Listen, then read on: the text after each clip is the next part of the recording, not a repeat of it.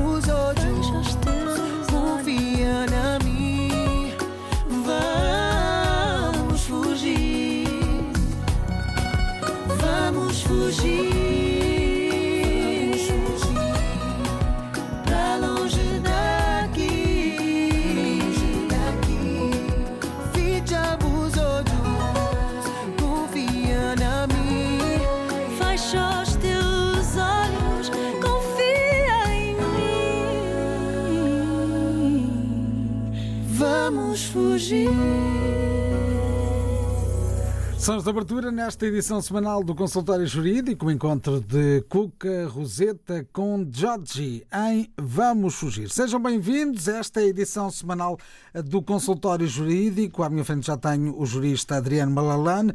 Como é habitual, respondemos nesta hora às dúvidas dos ouvintes, seja através do telefone, seja através da internet, através do correio eletrónico. Podem enviar e-mails através eh, de, então desse endereço consultóriojurídico.rtp.pt.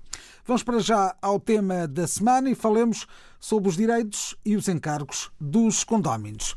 Boa tarde. Boa tarde. Hoje o tema eh, tem que ver naturalmente com esta questão dos direitos e encargos dos condóminos. Ora bem, para ver condóminos é necessário que haja propriedade horizontal. Portanto, vamos começar por definir este conceito de propriedade horizontal em que se relaciona com o facto de existirem edifícios, prédios e que têm várias unidades independentes que pertencem a pessoas eh, distintas e vivem nessas unidades independentes.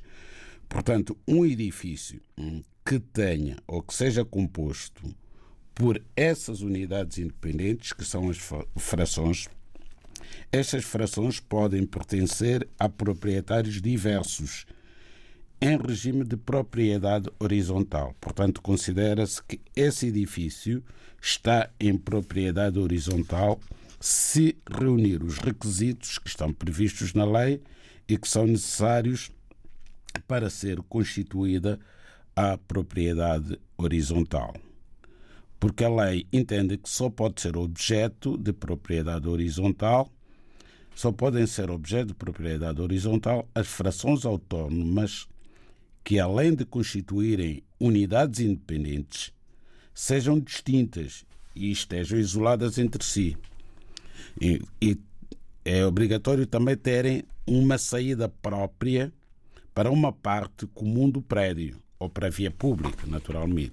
Então, estando reunidos estes requisitos necessários no edifício, é possível então requerer à Câmara Municipal a constituição da propriedade horizontal. Uma vez constituída a propriedade horizontal, então teremos os proprietários de cada fração. São os chamados condóminos. Então, estes proprietários têm um direito de propriedade exclusivo em relação à respectiva fração e, ao mesmo tempo, são comproprietários das partes comuns do edifício. Isso significa que o edifício que se encontre em regime de propriedade horizontal terá necessariamente frações com os respectivos donos que são consideradas eh, partes próprias exclusivas de cada proprietário e haverá nesse mesmo edifício partes que são consideradas comuns. Então, quais são as partes comuns do prédio? Que são estas que interessam, sobretudo quando se fala dos direitos e encargos dos condóminos. A lei entende que são comuns, são partes comuns o solo, os alicerces, as colunas, pilares, paredes, mestras e todas as partes restantes que constituem a estrutura do prédio. Os elevadores, por exemplo, são partes comuns. Não pode o proprietário de uma fração considerar-se dono do elevador. Há algumas exceções. Há prédios em que, por exemplo, o último andar pertence a uma única pessoa e pode, eh, de acordo com a estrutura do prédio e com, o projeto arquitetónico, ter o acesso à sua fração privativo. Portanto, o elevador só irá àquela fração e quando receber instruções do próprio dono e tem uma chave própria. Mas o elevador não deixa de ser parte comum do prédio pelo facto de o condómino do último andar, o proprietário do último andar, ter o direito exclusivo de usar o elevador para a sua própria fração, mas continua a ser parte comum do prédio. Isto é muito importante porque as partes comuns do prédio são de, da responsabilidade de todos. Portanto, não tem um único dono. Todos os condóminos, todos os proprietários são donos das partes comuns. Daí que não possam ser alienadas. Por exemplo, uma parte comum do prédio nunca pode ser alienada. Quando uma fração é vendida, o novo dono que adquire o direito de propriedade sobre aquela fração passa automaticamente a ser, ao mesmo tempo, comproprietário das partes comuns. Daí que as despesas de manutenção das partes comuns sejam da responsabilidade de todos os condóminos. Ninguém se pode eximir eh, das obrigações inerentes ao facto de ser condómino de um prédio ou de uma fração. Agora, há uma questão muito importante aqui, é que as frações normalmente não têm todos a mesma tipologia. Há frações que são maiores e outras que são mais pequenas. Ora, sendo frações de tipologia diferente, não faz sentido que todos os condóminos paguem a mesma cota de condomínio. O condómino tem que pagar as despesas comuns, tem que pagar a cota de condomínio de acordo com a dimensão da sua fração. Por isso que estão em permilagem as frações, que é uma forma que a lei eh, adotou para eh, se calcular, digamos assim, a área da fração e as despesas das partes comuns serão calculadas em função, portanto, da área de cada fração. Os administradores do condomínio, por vezes, cometem erro na medida em que frequentemente aparecem condóminos a queixarem-se de estar a pagar uma cota de condomínio, por exemplo, um igual, tem uma fração mais pequena, por hipótese, um T1, estão a pagar uma cota de condomínio igual à do condómino que tem um T3 ou um T4. Isso é ilegal. A pessoa deve pagar a sua cota em função, digamos assim, da permilagem da sua fração. Se a fração for pequena, tem que pagar menos do que o condómino que tem uma fração maior. Não falou aqui das questões, por exemplo, de eh, um, um condómino que, que, esteja no resto do chão, que não usa o, o, elevador. Como é que é esta situação? Bom, o condómino. Não tem que pagar o elevador? Como é que é? Não, tem que pagar o elevador, naturalmente. Tem que pagar o elevador porque é uma parte comum. É uma parte comum. Agora, pode haver, e há por vezes, uma atenção especial em relação a este condómino, na medida em que a utilização que faz do elevador não é a mesma que faz quem está, por exemplo, no décimo andar. Mas não pode, pura e simplesmente, dizer eu não pago porque não uso o elevador, porque pode receber visitas, e pode ir lá a polícia à casa dele e vai usar o elevador para aceder à casa.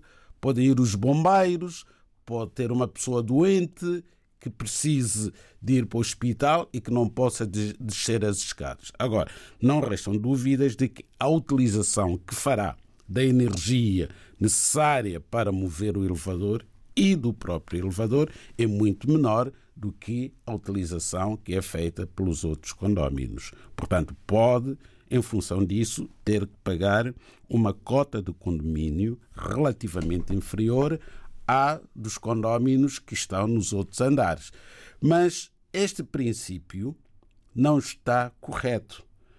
Porque porque logo a seguir vai aparecer o condómino do segundo andar a não querer pagar o mesmo que paga o do terceiro andar, tendo uma fração igual à do condómino do terceiro e assim sucessivamente. E chegamos a uma altura em que não nos entendemos.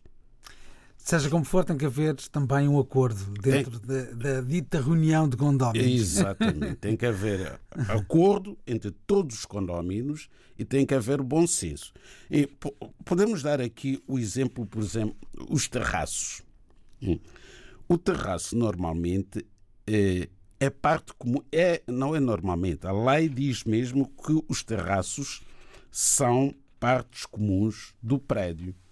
Mas há prédios em que temos um terraço que só pode ser usado pelo proprietário do último andar. E os outros condóminos são chamados a pagar as despesas do terraço, mas não o usam. Mas é assim que a lei definiu. Definiu o terraço como parte comum. Se houver um problema no terraço, todos os condóminos são chamados a contribuir para a reparação daquele problema. Mas poderá estar eh, afeto à utilização apenas e só de um só condómino. E nestes casos têm aparecido condóminos que dizem não, eu como não tenho acesso ao terraço, não posso comparticipar nas despesas do terraço. É errado, porque é parte comum do prédio. Aliás, O consultório jurídico da RDB África está cada vez mais perto de si. Envie as suas dúvidas ao Dr. Adriano Malalane através do e-mail consultóriojurídico@rtp.pt e ouça as respostas ao sábado ao meio-dia na RDP África. Consultório Jurídico. Estamos aqui para ajudar. E assim ficámos a saber um pouco mais dos direitos e também dos encargos dos condóminos em eh, Portugal, por isso, à luz da lei eh, portuguesa. Eh, vamos, daqui a instantes, olhar para os e-mails que têm chegado nos últimos dias. Agora, a música no consultório jurídico. Com há dá, viajamos ao álbum Igual ao Prazeres.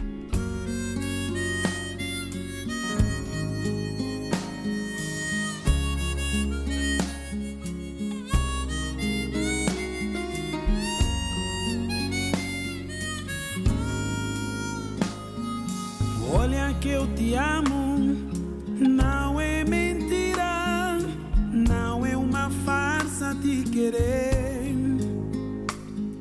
Nada se compara com essa vontade de te ter aqui, meu amor. Olha que eu te amo,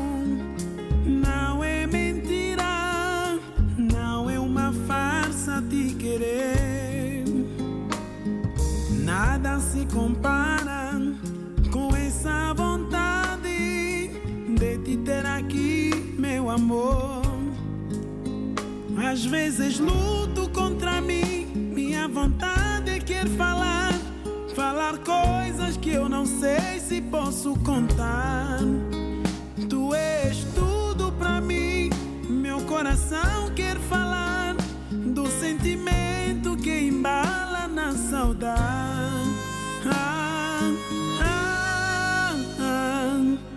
Olha que eu te amo, não é mentira, não é uma farsa te querer. Nada se compara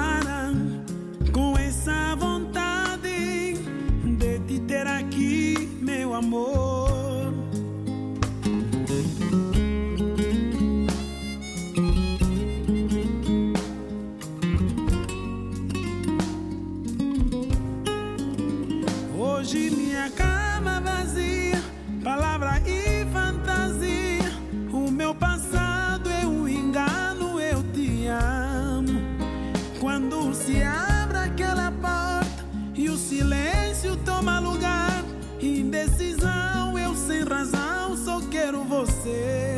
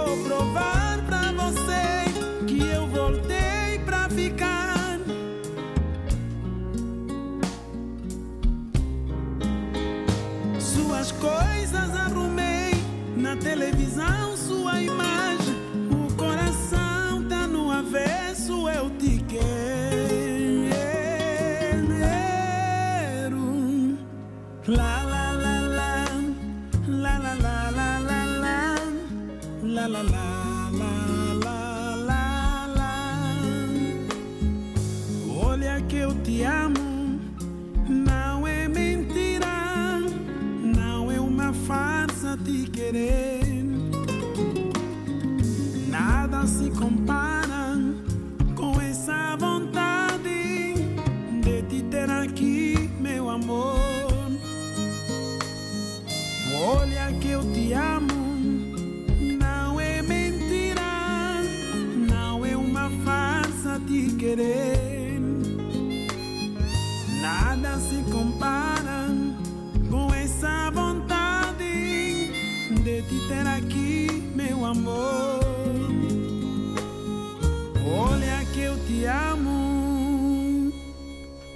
Kiako aqui a DAF na edição semanal do Consultório Jurídico aqui na RDP África.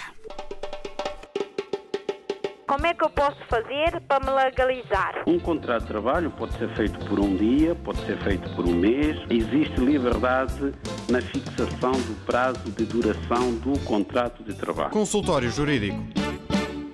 Ora, muito bem, vamos olhar para os e-mails que nos têm chegado nos últimos dias. Olho aqui o caso de Samora Có. Ele é cidadão português e vem pedir o seguinte esclarecimento. Eh, Como posso solicitar reagrupamento familiar para pessoa com quem noivei há quatro anos, esta é a expressão, noivei, eh, tornei-me noivo há quatro anos, de acordo com usos e costumes da Guiné-Bissau. A pessoa em causa está em Portugal desde julho de 2020, ou seja, desde julho deste ano. Quais são os procedimentos legais para que o mesmo se consuma, uma vez que estamos a viver juntos na mesma casa? E quais são os requisitos necessários para concretizar a legalização dela, ela que é minha noiva, diz Samora Abiá Có. Uma resposta para este caso. Este caso não levanta grandes dificuldades porque o ouvinte Samora Có já vive eh, com a sua companheira, com a sua noiva, que passou a ser companheira a partir do momento em que passaram a viver juntos. Portanto, é mais do que uma simples noiva, é companheira. E, completados dois anos dessa vivência em comum, passou a ver aquilo que a lei considera união de facto. Portanto, o Samoracó vive em união de facto com a sua companheira. Então, será com base nisso que irá requerer autorização de residência para a sua companheira por se encontrarem a viver em união de facto. Já vivem juntos com marido e mulher há mais de dois anos. E agora eu pergunto, como é que provam isso? Pois têm que provar, de facto. Não basta alegar a existência da união de facto, é preciso prová-la. E como é que se prova a união de facto? A união de facto é diferente do casamento. O casamento não levanta dúvidas, porque há um documento oficial, que é a certidão de casamento, que diz que aquelas duas pessoas casaram num determinado dia, a uma determinada hora e num certo local. Portanto, não levanta dúvidas. A união de facto, de facto, levanta algumas dúvidas, porque neste caso, por exemplo, do senhor Samoracó, eh, esta senhora começou por ser noiva e pronto, foi namorada, ficou noiva e passaram a viver juntos. Esses factos normalmente não estão documentados, nem os próprios eh, interessados, digamos assim, normalmente não têm nas suas agendas apontadas as datas em que estes factos ocorreram. E mesmo que tivessem as datas na agenda, isso não prova, tem que ser documentos autênticos. Os documentos autênticos que podem provar a existência da união de facto são, nomeadamente, a declaração de IRS, no caso de apresentarem uma declaração conjunta, são as notificações das finanças, mesmo que não estejam a fazer uma declaração do IRS conjunta e recebe notificações naquela morada. Portanto, podem provar junto do CEF que quer o Samoracó, quer a companheira já recebem notificações naquela morada há mais de dois anos. Podem ser notificações das finanças, notificações da segurança social, dos tribunais, das conservatórias. Enfim, a lei não discrimina, digamos assim, os documentos necessários para provar a união de facto. Não pode ser prova, uh, tem que ser prova documental, portanto. Não pode ser testemunhal. Não, não pode ser prova testemunhal. Não, o CEF não vai ouvir testemunhos. Mas, por exemplo, se tiverem filhos, ajuda também. É outra prova de que vivem em união de facto. As, as idas às consultas, por exemplo, os recibos que são emitidos pelos centros de saúde quando alguém vai a uma consulta médica, isso também ajuda. E se tiver o mesmo médico, também podem pedir ao centro de saúde a emissão de uma declaração a dizer que aquelas duas pessoas têm o mesmo médico e a data em que passaram a ter o mesmo médico.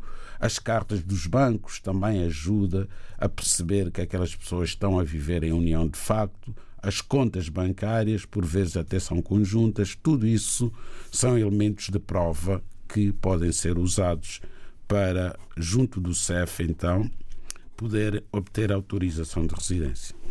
Muito bem, estamos esclarecidos em relação a esta dúvida de Samora Có. Agora as palavras de Wilson Posser. Um, Wilson Sacramento Posser é filho de um português, Ricardo Posser. A minha preocupação é que fiz um pedido de nacionalidade portuguesa, mas recebi como resposta indeferido, alegando que fui perfilhado já em maior de idade. E então gostaria de saber que passos terei de dar em relação a, essa possibilidade para obter a nacionalidade portuguesa. Existe alguma hipótese de um filho perfilhado já em maior de idade obter a nacionalidade portuguesa? Não, não existe. Efetivamente não existe. A lei portuguesa não o permite porque é muito clara no artigo 9 da Lei da Nacionalidade a disposição que diz que só a perfilhação feita durante a minoridade produz efeitos em relação à nacionalidade portuguesa. Isto significa que qualquer pessoa que seja perfilhada depois de atingir a maioridade por um cidadão português, essa perfilhação produz efeitos em relação a todo o resto, menos em relação à nacionalidade. Portanto, para esta pessoa perfilhada, já após a maioridade ser portuguesa, só pode sê-lo por duas vias. Por uma via, aliás, que é a naturalização. Só que a naturalização tanto pode ser pelo tempo de residência como pode ser pelo casamento. Portanto, esta pessoa perfilhada por um cidadão português, depois da maioridade, se quiser obter a nacionalidade portuguesa, só pode obter por naturalização. Se for casado com um cidadão ou uma cidadã portuguesa, passados três anos, pode naturalizar-se cidadão português. Se residir em Portugal durante cinco anos com autorização de residência, também pode naturalizar-se por esta via. Esclarecida então mais uma questão que nos foi enviada pela internet, por isso através do correio eletrónico consultório jurídico rtp.pt é para este endereço que devem direcionar as vossas questões ao longo da semana e que depois são respondidas aqui ao sábado na RDP África. Como é que eu posso fazer para me legalizar? Um contrato de trabalho pode ser feito por um dia, pode ser feito por um mês. Existe liberdade na fixação do prazo de duração do contrato de trabalho. Consultório Jurídico. Ainda alguns minutos na edição desta semana do Consultório Jurídico, por isso abrimos as linhas telefónicas para nos poderem contactar uh, diretamente. Os números são os habituais: uh, o 213820022, o 213820023, ainda o 213820068 da rede de Lisboa. Vamos de imediato uh, ao telefone. Boa tarde, com quem falamos? Boa tarde. É, o seguinte. É, Como é que se chama, primeiro? Já renovei a minha autorização de residência. Desculpe, pode identificar-se primeiro? Como é que se chama? É António Francisco. António Francisco. Está a ligar-nos de onde? É, de Lisboa. De Lisboa. Vamos então à sua questão. É assim, eu já renovei a minha autorização de residência é, três vezes. Deram-me primeira de um ano, depois dois anos, eh, novamente dois anos. Eh, essa última vez eu pretendo renovar e gostaria de saber se já é possível ter a autorização de residência permanente. Muito bem, vamos tentar responder à sua questão. Muito obrigado, obrigado. por ter ligado. Obrigado pela atenção, obrigado. Estamos então em direto com os ouvintes da IRDP África. Hum, Doutor Malalane, o que lhe parece esta questão?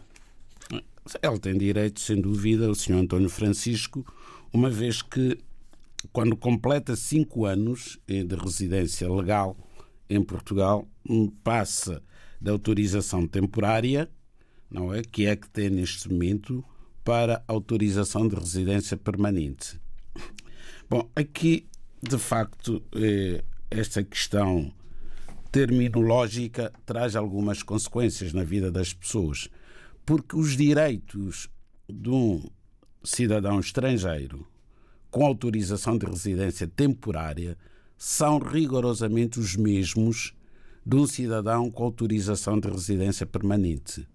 A única diferença, em termos de conteúdo de direitos, é que a autorização de residência temporária tem que ser renovada de dois em dois anos, porque agora já não se dá um, a residência de um ano. Começa logo por ter uma autorização de residência de dois anos.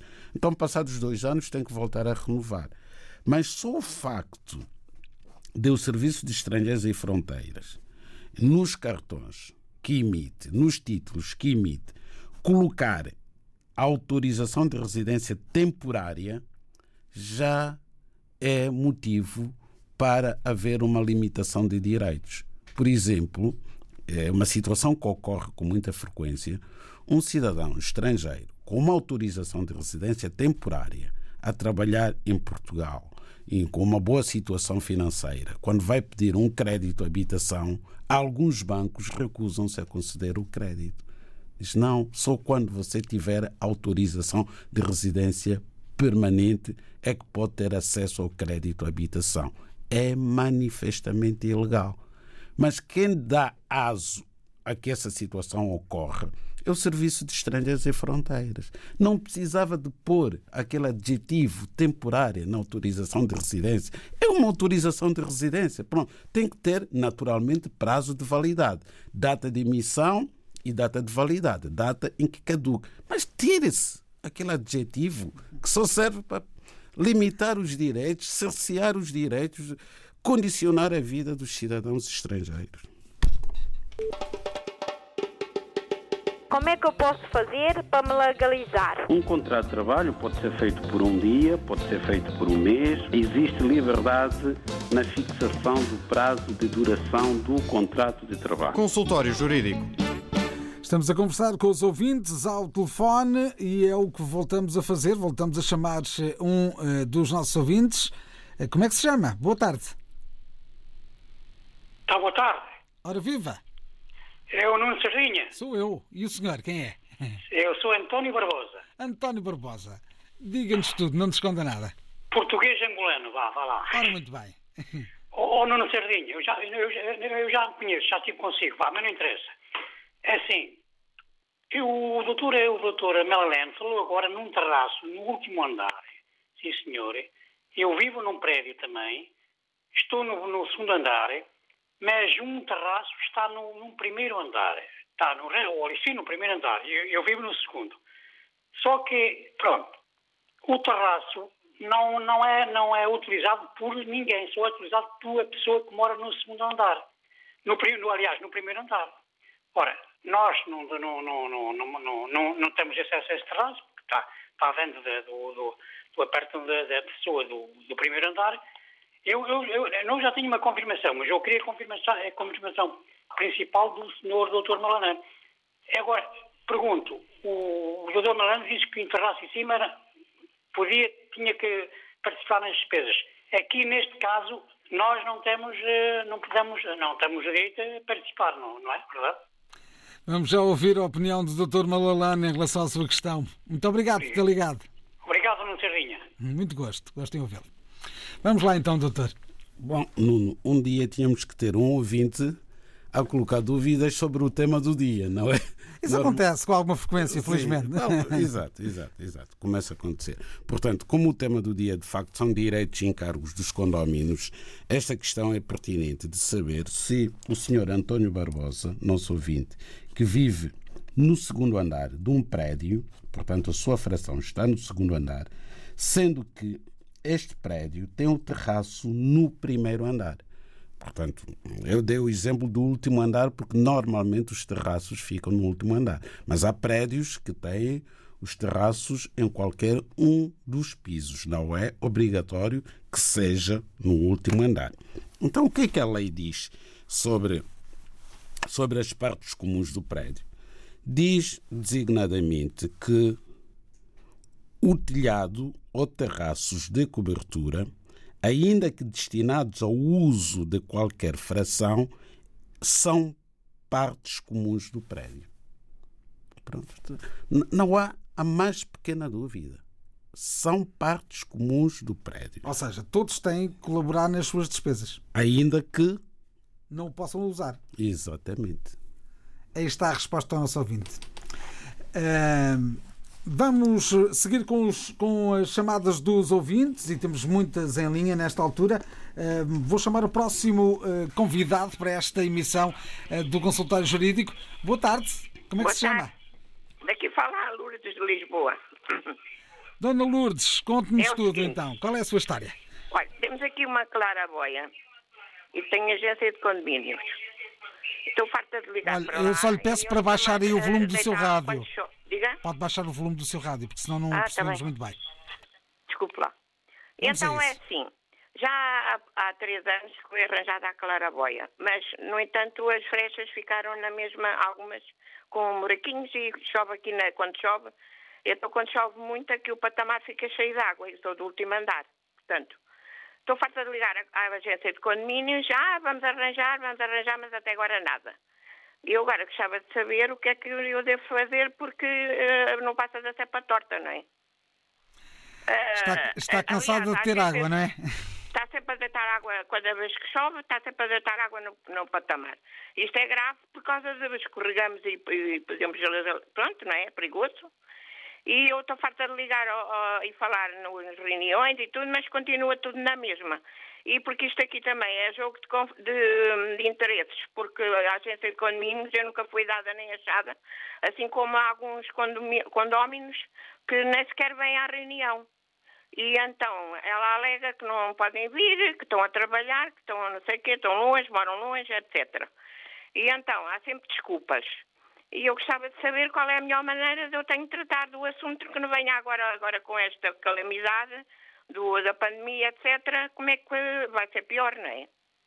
Eu gostava de saber que o doutor me desse algum conselho para eu resolver o problema. Ora, muito bem, vamos tentar ouvir também. É o- que a agência Diga. de condomínios, só, desculpe, é que a agência de condomínios foi arranjada aqui por eh, interesse, por dois condóminos, que são terceiros, porque conhecem a, a senhora lá do condomínio, do, da agência, e, o- e outros condóminos não fomos dados nem achados para esta agência. Portanto, isto está aqui uma, um problema muito complicado, não é? Pronto. Já não é só meter água, está a meter outras coisas, não é? Exatamente. interesses, Outros interesses. interesses. Bom, vamos, vamos então ouvir a opinião bom do doutor. Para o doutor e para todos, tudo a correr bem. Muito obrigado. Boa Vamos a tarde, isso bom então. fim de semana, tudo bom. Hoje temos aqui Obrigada. a Dona Lourdes. Boa tarde. Diga, diga, diga. A Dona Lourdes tem aqui um problema muito sério, não é? Tem um problema muito sério. Não afeta apenas a ela, afeta aos demais condóminos. Viver em propriedade horizontal eh, não, é, não é fácil, não é nada fácil porque há sempre aproveitamentos. Há pessoas que se aproveitam, não é? Do facto eh, de eh, estarem a viver num prédio para tirar vantagens que a lei não permite. E é frequente, de facto, haver necessidade de fazer obras no prédio. E em algumas situações descobre-se que os responsáveis pelo condomínio, o administrador do condomínio, contrata empresas eh, de amigos para fazer obras no prédio. Isso não é correto. Neste caso, tem que haver sempre uma assembleia eh, do condomínio, portanto, tem que haver uma assembleia e tem que haver uma deliberação eh, que tem que ser votada que vai aprovar a realização de obras. E quando isso ocorre, então é necessário que o administrador do condomínio não é, contacte três ou quatro empresas diferentes a pedir orçamentos. Não pode impor eh, uma empresa que vá fazer obras, porque é a empresa de um amigo, ou a empresa do filho ou de um conhecido. Isso não, não está correto. No caso específico da claraboia, sem dúvida de que se trata de uma parte comum do prédio. Portanto, a responsabilidade hum, pela manutenção da claraboia é de todos os condóminos. Uma vez que esta questão já foi suscitada e uh, o administrador do condomínio ou a empresa responsável pela gestão do condomínio daquele edifício, deste edifício, onde mora a Dona Lourdes, não se decide a resolver o problema, o que é que a Dona Lourdes tem que fazer? Tem que fazer uma carta registrada com aviso de recepção à empresa responsável pelo condomínio a intimá-la para eh, fazer a obra ou convocar uma assembleia para, se, eh, para ser tomada a decisão da realização daquela obra com urgência. Se a carta não for respondida ou se a situação se mantiver, não é? Sem qualquer alteração, a Dona Lourdes tem o direito de, por iniciativa própria, contactar uma empresa que vá fazer esta reparação e informando previamente, naturalmente, todos os condóminos que tomou essa decisão devido à inércia da empresa que faz a gestão do condomínio e depois pagar e reclamar o pagamento da conta a todos os condóminos, de acordo com a sua cota, digamos assim, a sua cota parte no edifício. Pode parecer complicado, não é nada complicado. A senhora tem que mandar reparar, tem que pedir orçamentos também, informar todos os condóminos que já pediu dois ou três orçamentos e tem que optar pelo orçamento mais baixo, mandar fazer a reparação e eles são obrigados a pagar. Se não o fizerem, põe uma ação em tribunal. E há prazos? Não, não há nenhum prazo. Não há nenhum prazo, envia a carta com aviso de recepção e não tem que esperar tempo nenhum? Ah, obviamente que vai enviar uma carta, não vai tomar a decisão de avançar sem dar pelo menos duas, três semanas. Mas esta situação, se calhar, já se arrasta há vários meses e vem o inverno, começam as chuvas, portanto, também não pode dar muitos dias, porque já começou a chover. Pode dar duas semanas máximo. Normalmente o prazo é dez dias, mas pronto pode dar. Não é um prazo perentório, não há nada na lei que diga que tem que respeitar um determinado prazo, mas é razoável dar duas semanas para se decidirem pela realização desta obra. Uma obra urgente, necessária, ainda por cima. Seja como for, é responsabilidade de todos os condóminos. Uh, e havendo inclusive uma empresa que faz a gestão uh, dessa parte comum, essa tem que ser responsabilizada. Tem que ser responsabilizada. Deveria chamar a atenção para o problema e não o faz. Tal e qual. Pronto. Aí está mais uma resposta às dúvidas dos ouvintes da RDP África. Como é que eu posso fazer para me legalizar? Um contrato de trabalho pode ser feito por um dia, pode ser feito por um mês. Existe liberdade na fixação do prazo de duração do contrato de trabalho. Consultório Jurídico. Vamos ouvir o último ouvinte do dia. Boa tarde. Sim, boa tarde. Como é que se chama? Olha, eu sou o João Mário, boa tarde, Nuno Sardinha. Não é jogador de futebol, pois não? Não é do Sporting, é verdade. Mas eu gosto dele na mesma. Ora, muito bem. Então diga-nos lá, qual é a sua história?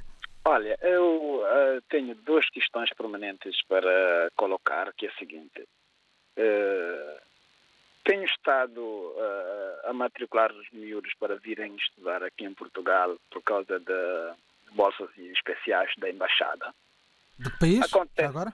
Guiné-Bissau. Guiné-Bissau. Acontece que a nossa Embaixada Portuguesa em Bissau uh, tem estado uh, a causar transtorno devido à demora dos vistos. Eu tenho dois. Ou seja, o que põe em causa também a inscrição dos alunos aqui, é isso? Não, a gente escreve porque o que é que acontece? A exigência, você tem que escrever, tem que matricular, e pagar a mensalidade. As, as universidades exigem mesmo, têm que pagar a mensalidade e pagar logo a primeira uh, mensalidade, propina. Uh, universidades de direitos até já exigem que tem que inscrever já no unidades curriculares, tens que inscrever nos dados curriculares e cada unidade curricular tem um preço, tem que pagar. Acontece, o aluno não vem, você se deixar de se anular a matrícula deste aluno, você perde a oportunidade. A próxima vez tem que, tem que inscrever, candidatar-se de novo a candidatura à vaga. E nós temos dívida com a universidade enquanto o aluno vem. Imagina, desde o ano passado, tenho dois alunos lá que ainda estão à espera e estamos a acumular dívida na, na embaixada. O, qual é a responsabilidade que devemos incutir à embaixada para responsabilizá-lo nessa situação? O, o mais grave na Guiné, o que é que acontece? Criaram agora um gabinete que até hoje, eh, umas pessoas dizem que a embaixada não tem nada a ver com esse gabinete. Tem que ser rápido, porque estamos Sim, a sim, terminar o nosso você tempo. tem que escrever, você tem que ir escrever nesse, nesse gabinete, colocar eh, e depositar lá o seu pedido de visto, depois é que essas pessoas vão levar o seu pedido à embaixada. Isso é uma barafunda eh, danada. Outra questão é, é uma pessoa que, que nasceu cá, eu já vi, eu já revi as leis, já revi as leis e tentei fazer uma marcação por essa pessoa, chegou lá, anularam essa marcação dizendo que ele não tem requisitos porque o, o filho, porque a lei, eh, eh, a criança nasceu cá, a mãe está cá, o pai está na Guiné e a miúda, a menina, bebê está inscrito numa instituição. Logo por normas que, que refere a lei que essa criança recebe eh, a residência, depois eh, passa também a meia residência. Mas recusaram na CEF, fiz a marcação, recusaram, eh, recusaram essa situação na CEF, tiveram que marcar, eh, nem marcaram a miúda, a miúda agora tem que fazer outra marcação para poder le- legalizar-se. Eu queria tirar a dúvida nisso, porque já procurei a lei, já andei, já andei, para virar se alguma coisa mudou. Antigamente era assim, agora não é assim, disseram assim, mas eu Olha, tenho dúvidas. temos que ser telegráficos, senão não conseguimos responder. Não, não, é só essa questão. é- é Pronto, só essa ok, questão, então vamos sim. ouvir Obrigado. o doutor. Muito obrigado por ter ligado. Muito obrigado. Vamos a isso, doutor, muito rapidamente, temos dois minutos. Bom, a questão do visto de estudo para Portugal é, é um problema que, que existe em todos os países de língua oficial portuguesa. É muito difícil, de facto, conseguir visto de estudo. Eh, os consulados de Portugal eh, levam muito tempo para a concessão de visto é preciso cumprir todos os requisitos. O Centro Comum de Vistos é, de facto, um organismo que foi criado que faz a triagem dos pedidos de visto. Também não é só na Guiné. Em todos os países de língua oficial portuguesa existe este Centro Comum de Vistos, que é um gabinete que faz a triagem dos pedidos. No que diz respeito à criança nascida cá, sem margem para dúvida, ela tem direito à autorização de residência através do artigo 122 da lei. Poderá ter acontecido qualquer coisa, poderá ter faltado um documento, poderá ter faltado a autorização do pai para a mãe pedir autorização de residência. Também os ouvintes têm que perceber que não basta terem o direito, é preciso depois reunir os requisitos e os procedimentos próprios para poderem beneficiar daquele direito, exercer aquele direito. Uma última questão. Há alguma coisa que este ouvinte possa fazer em relação à história da universidade? Há, há as dívidas que, de repente. Sim, sim. eh, Ele sozinho não vai resolver a questão. Tem que ser o governo da Guiné e o governo de Portugal. É uma questão política. Exatamente. E assim estivemos no consultório jurídico. Como é que eu posso fazer para me legalizar? Um contrato de trabalho pode ser feito por um dia, pode ser feito por um mês. Existe liberdade na fixação do prazo de duração do contrato de trabalho. Consultório Jurídico.